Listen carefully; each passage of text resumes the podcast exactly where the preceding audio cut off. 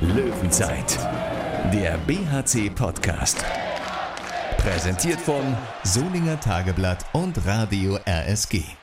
Auf der Jagd nach den Toren. Hallo, hier ist der BRC Podcast am Montag. Ich bin Thorsten Kabitz von Radio RSG. Bei mir Thomas Rademacher aus der Sportredaktion des Solinger Tageblatts. Hallo. Und wir sagen nicht nur Hallo, sondern auch Hola an unseren Gast, nämlich heute. Er ist mal wieder da. Rafael Beina González. Grüße dich sehr. Hallo, guten Tag. Und wir gratulieren erstmal. Rafa ist nämlich vor wenigen Tagen erst 37 Jahre alt geworden. Genau, 37. Herzlichen Glückwunsch. Alles Gute dazu nachträglich. Danke. Ja, Happy Birthday.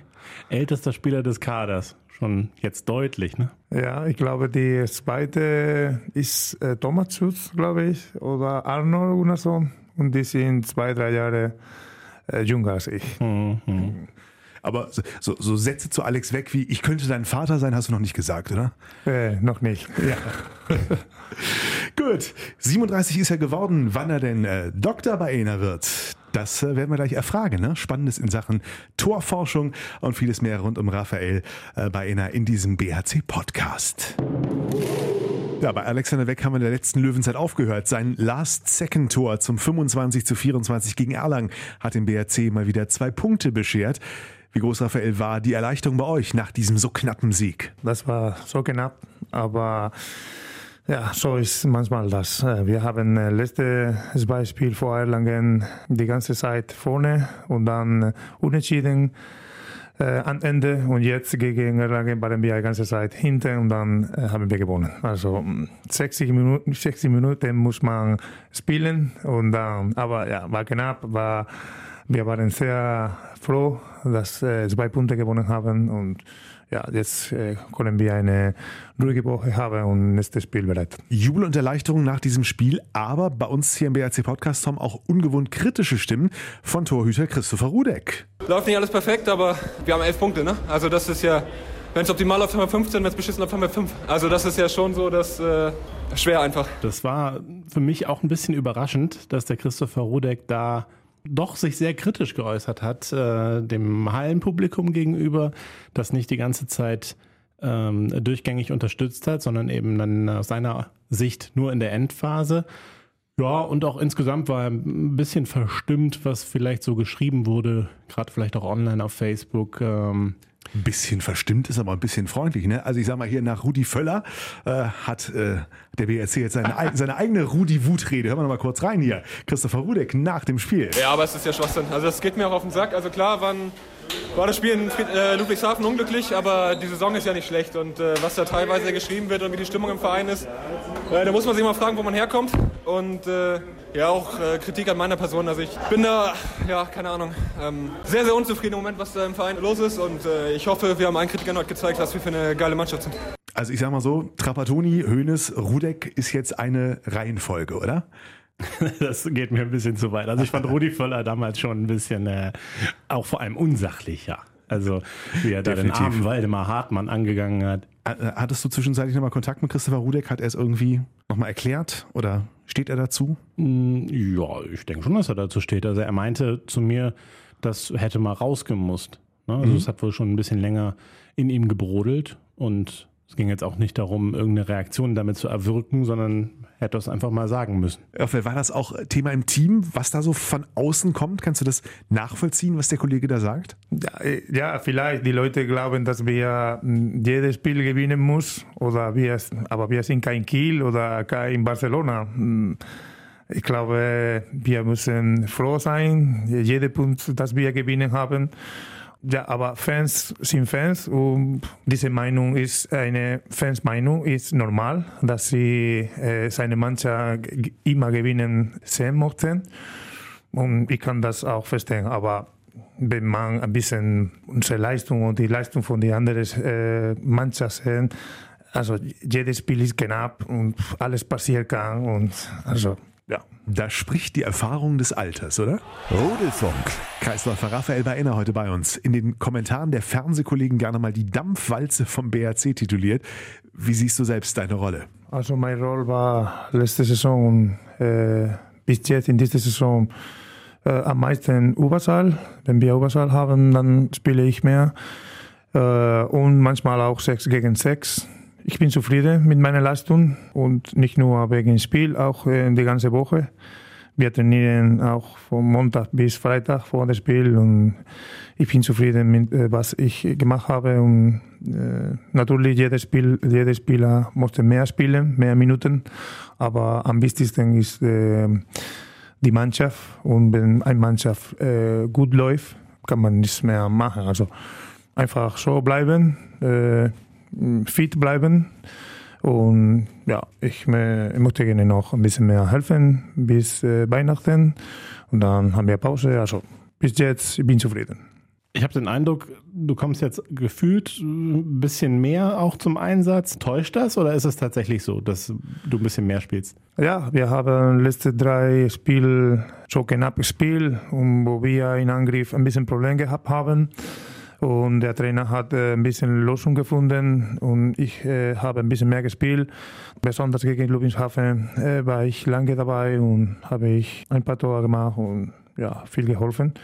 Und dann, das ist meine Rolle. Ich bin bereit, mein Kopf, mein Körper und ja, ich möchte das bleiben. Was der Coach Sebastian Hinze immer wieder hervorhebt, wenn er über dich spricht, ist auch, dass äh, du einen sehr hohen Wert im Training hast, weil ja dann die Abwehr gegen dich verteidigen muss. Spielst du denn auch im Training wirklich genau so, wie du es auch im Spiel machst, mit der gleichen Intensität oder ist, sind das nur 90 Prozent? Ich glaube, auf dem Training mehr Intensität, weil mehr, mehr Minuten spielen und manchmal Überzahl, wenn du Überzahl spielst, mm, musst du auch aufpassen haben äh, wegen äh, Schiedsrichter, weil manchmal die pfeifen Stimmerfaul und muss man aufpassen. Ähm, und in, in das Spiel äh, muss man ein bisschen taktisch machen und ein bisschen die Sachen mit Kopf machen und nicht nur Körperintensität. Und Training ist anderes. Du, du trainierst eine halbe Stunde, eine, eine 45 Minuten.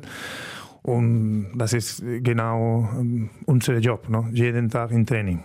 Das Spiel ist manchmal eine Minute oder fünf Minuten und dann du gehst nach Hause. Also der Alltag äh, von einem Spieler ist Training und ja, ich bin zufrieden mit äh, meiner Leistung und Training. Jetzt bist du ja 37 Jahre alt und dein Vertrag läuft noch diese Saison aus. Könntest du dir vorstellen, dann auch noch ein bisschen was ranzuhängen oder sagst du langsam, okay, jetzt äh, beende ich mal meine aktive Karriere? Ich möchte gerne noch spielen. Ich fühle mich gut bin fit und ja, es ist mein großer Traum, Handball zu spielen und ich werde noch spielen. Ich weiß nicht wo genau, wir haben darüber noch nicht gesprochen. Ich möchte gerne hier auch bleiben oder irgendwo, gucken wir. Aber mm, wenn alles gut läuft, ich werde noch spielen.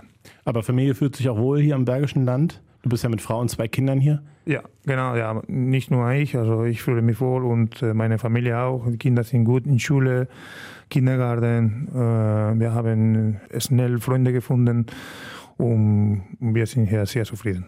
Na dann. Aber parallel arbeitet Raphael Baena auch an seiner zweiten Karriere, Stichwort Doktorarbeit. Also im vergangenen Jahr hier bei uns war es, haben wir schon darüber gesprochen. Mehr Sicherheit im Handball ist eine Mission. Es geht um Tore, Handballtore, die nachgeben, wenn man gegen die Pfosten knallt, aber nicht umkippen können. Das hast du in Spanien schon mitentwickelt, forscht jetzt dazu. Wie ist der aktuelle Stand? Wissen Sie ja, äh, wir haben ein paar Sachen geschafft. Ein, die wichtigste ist, dass IHF hat äh, die Handballregeln geändert und ab Juli 2019 kann man verschiedene Antitippsysteme benutzen für die Tore. Vorher nur die Tore muss äh, fest auf dem Boden oder in der Wand hinten muss festhalten. Aber jetzt äh, nach unserer Forschung, die hat geändert. Und wir haben zwei Turniere äh, organisiert mit äh, Antitippsystem. Einmal in Spanien im Januar, einmal in Lübeck im Juni hier in Deutschland. Und jetzt die Tore sind in äh, Solingen, in Klingenhalle. Wir trainieren äh, jeden Tag mit den Toren. Und ich muss meine Forschungsartikel schreiben äh, und ich muss noch ein bisschen weitermachen. IAF, der internationale Verband, kurz zwischendurch erklärt, für die, die nicht im Thema sind. Was macht diese Tore, was macht dieses System ähm, besser, sicherer für alle Beteiligten? Besser ist, dass äh, muss man nicht die Tore fest und kann man die Tore irgendwo stellen auf dem Feld und hat man Sicherheit, äh, dass die Tore nicht umkippen kann. Äh, weil das sind eine Gewicht hinter den Tore. Und zum Beispiel Mini-Handball, äh, die benutzen nicht die ganze Feld und die stellen die Tore seitlich und dann Äh, manchmal gibt es kein Loch auf dem Boden und man kann nicht äh, die Tore festhalten. Und mit diesem System, wir haben Sicherheit. Oder wegen Triff, eine Torwart oder ein Spieler trifft die Tore und die Tore sind nicht fest und dann die Verletzungsrisiko nicht so hoch, wegen die Tore ist nicht fest. Und dann, wenn jemand trifft, ist besser, mhm. weil die Tore kann ein bisschen bewegen. Im Vergleich zum verankerten Tor meinst du? Also vor allem ist ja der Torhüter da geschützt, wenn er jetzt mal irgendwie ja, dahin springt Richtung Pfosten und knallt dagegen, dann äh, mit der Schulter zum Beispiel, dann ja. gibt dein Tor nach und das verankerte steht halt starr da. Genau, unsere Tore kann rutschen, aber nicht umkippen. Das ist der große äh, Unterschied. Ihr habt sie hier schon im Einsatz. Darüber hinaus ähm, arbeitest du unter anderem aber auch mit der Sporthochschule in Köln zusammen. Habt ihr was vor? Ja, genau. Ich habe einen Termin gehabt mit der Sporthochschule in Köln. Sie haben auch Interesse, äh, mit uns zusammenarbeiten. Und vielleicht senden wir die Tore im Januar. Es ist noch nicht fest, aber vielleicht im Januar, Februar senden wir die Tore nach Köln zur Sporthochschule und machen wir äh, was zusammen. Das heißt, denn, damit auch wirklich was Wissenschaftliches draus wird, musst du schon noch ein bisschen was tun, ne? Äh, äh Befragungen machen, wissenschaftliche Artikel und so weiter. Genau, äh, Fragebogen ausgefüllt, weil äh, in der SBY-Turnier, das wir organisiert haben, Spieler, Schiedsrichter und Trainer, die haben einen Fragebogen von mir bekommen und sie haben das aufgefüllt. Diese Info bekomme ich und ich schreibe äh, die Forschungsartikel über diese Info. Und jetzt äh, in Solingen, in Klingenhalle, unsere Spieler von unserem Verein und auch HSV Frauen, die benutzen auch unsere Tore, die, die bekommen von mir auch äh, die Fragebogen.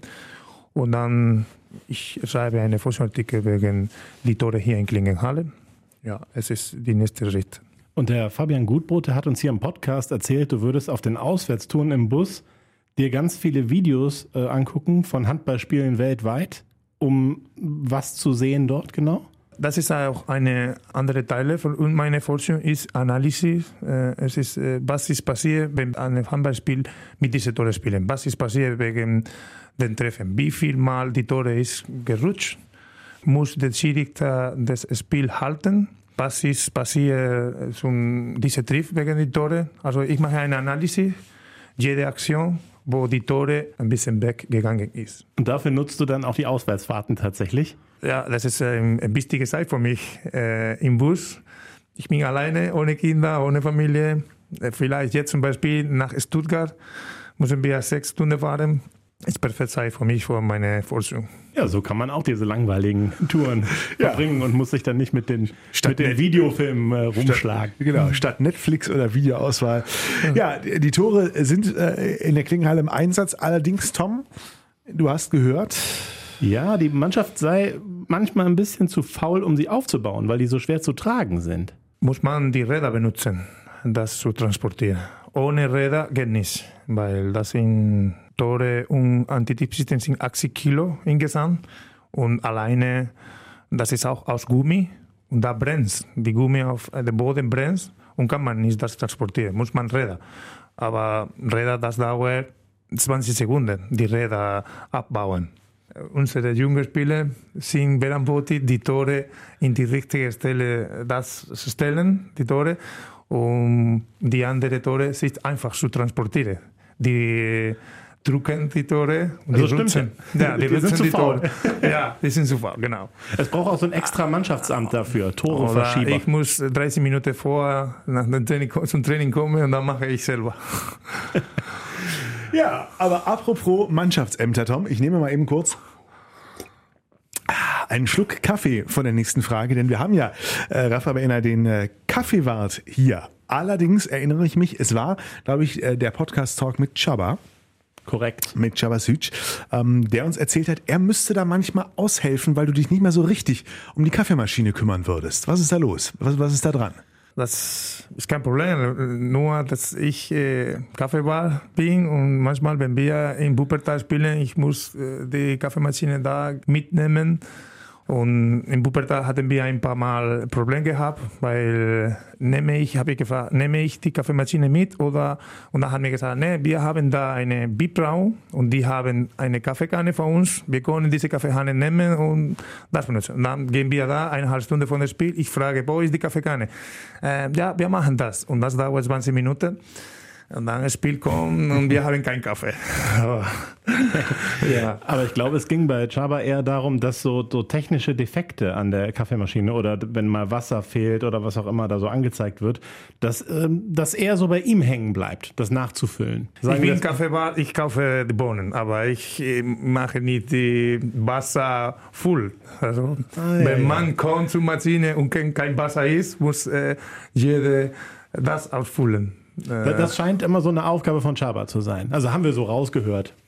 Vielleicht. Nächste Saison mache ich das besser. aber nächste Saison. äh, aber das heißt, wo du das gerade erzählst, das heißt auch, auch vor dem Spiel ähm, gern noch mal, wird gerne nochmal einen Kaffee getrunken, oder? Vor dem Spiel? Ja. ja. Wir trinken normalerweise vor dem Spiel. Ja. ja, ja. Gibt es da eine Kaffeemaschine? Alles da. Also ist kein Problem. Mhm. Ja. Nur, nur in Wuppertal hatten wir ein paar, ein paar Mal Probleme gehabt. Aber wir haben Lösung gefunden. Vielleicht auch mal eine extra Forschung. Ne? Spielt der BRC mit Kaffee besser als ohne? Sind sie unterkoffeiniert? Ja, ich, ich, weiß gar nicht, ob das im Profisport allgemein so ist, dass viel Kaffee vor Spielen getrunken wird, aber im Deshalb Handball, fragte ich nach. Im Handball habe ich das schon oft gehört. Also Carsten Lichtlein ist bekannt dafür, der absolute Kaffee-Junkie zu sein. Okay. Hat aber nichts gebracht hier in der Klinge. wer, äh, wer, wer, sind so die, die intensivsten Nutzer der Kaffeemaschine? Ich trinke viel Kaffee und auch äh, Arnold und äh, Zava auch. Also viele, viele. Nippes, besonders alte Spiele trinken mehr als junge. Mhm. Ja. Aber das muss man festhalten, es fällt, fällt uns auch äh, tatsächlich auf. Manchmal ist ein Pressegespräch auch unmittelbar vor der Videoanalyse. Und wenn wir dann den Raum verlassen, kommen die Spieler entgegen. Und der, der immer einen Kaffee in der Hand hat, heißt Raphael Baena. Ja, genau. Das ist sehr sympathisch, der Mann. Das ist wichtig. Wenn, wenn, wenn Video ist, wir haben ein bisschen Ruhe da, wir sitzen und ganz gemütlich mit Einkaufen ist perfekt. Löwenzeit. Da haben wir was gehört aus dem Team. Ihr wart letztens Padeltennis spielen. Soll eine Mischung aus Tennis und Squash sein.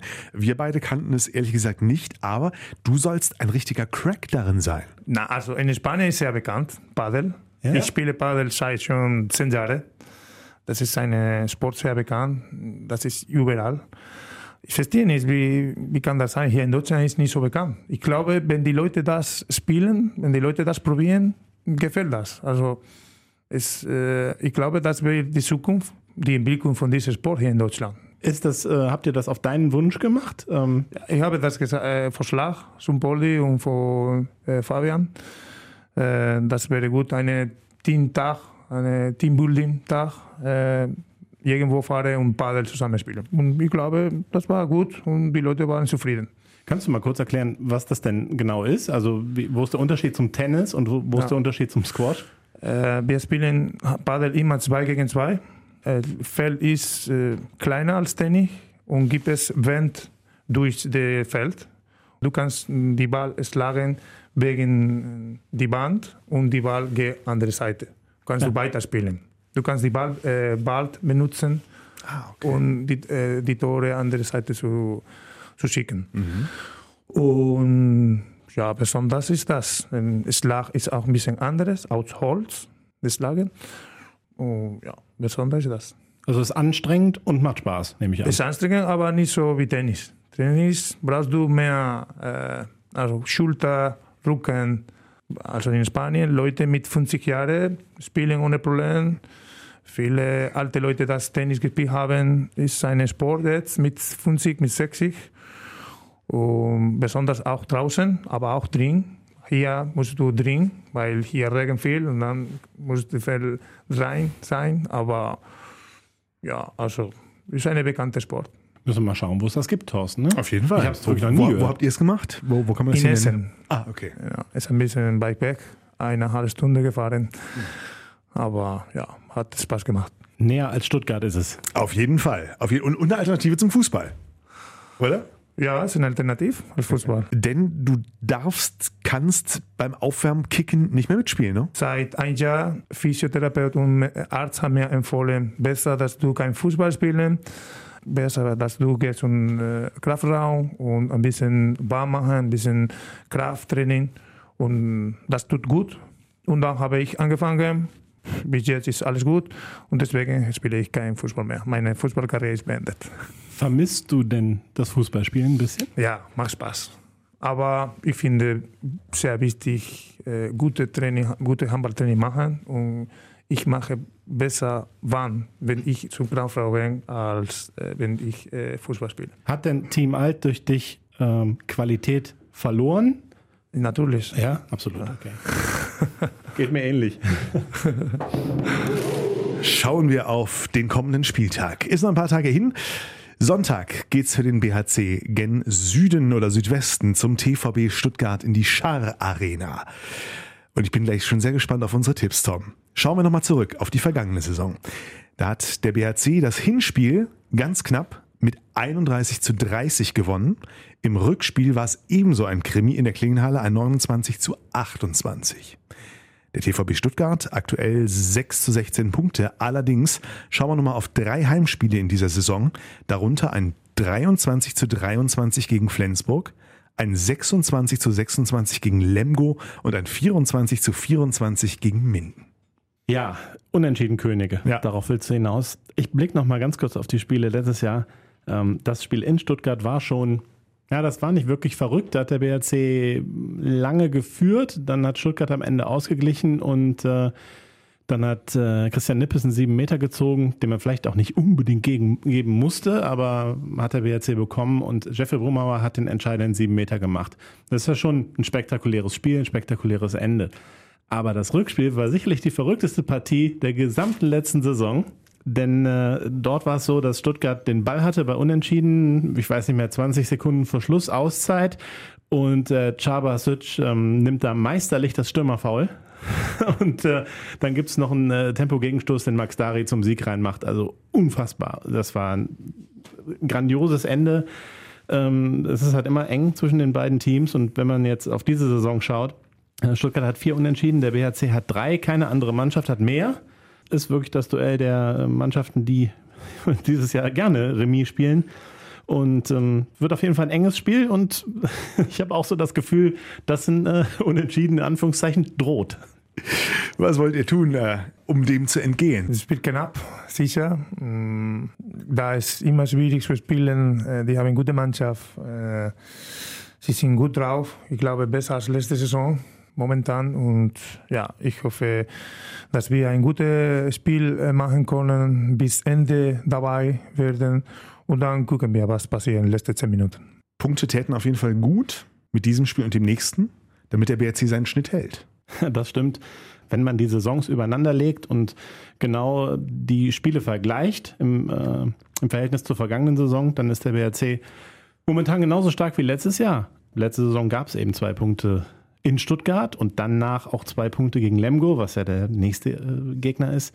Äh, von daher ähm, müsste man jetzt auch äh, vier Punkte holen. Ist auf jeden Fall eine sehr, sehr spannende Sache und es ist auch noch zusätzlich ein bisschen äh, spannend oder interessant aus BRC-Sicht, weil man ja gegen den Neuzugang auf halb rechts trifft. Den genau, Ja, kommt der, im Sommer. Genau, der kommt im Sommer, der momentan beste Feldtorschütze von Stuttgart mit 41 Treffern in acht Partien. Am Anfang der Saison war er noch verletzt.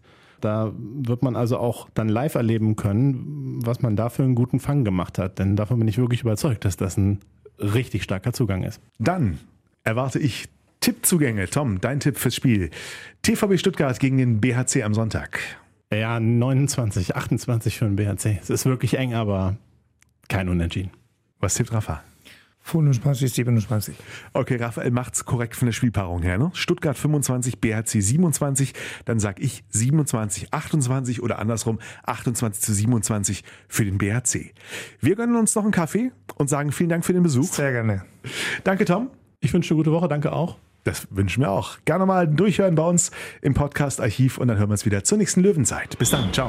Löwenzeit, der BHC-Podcast. Präsentiert von Solinger Tageblatt und Radio RSG.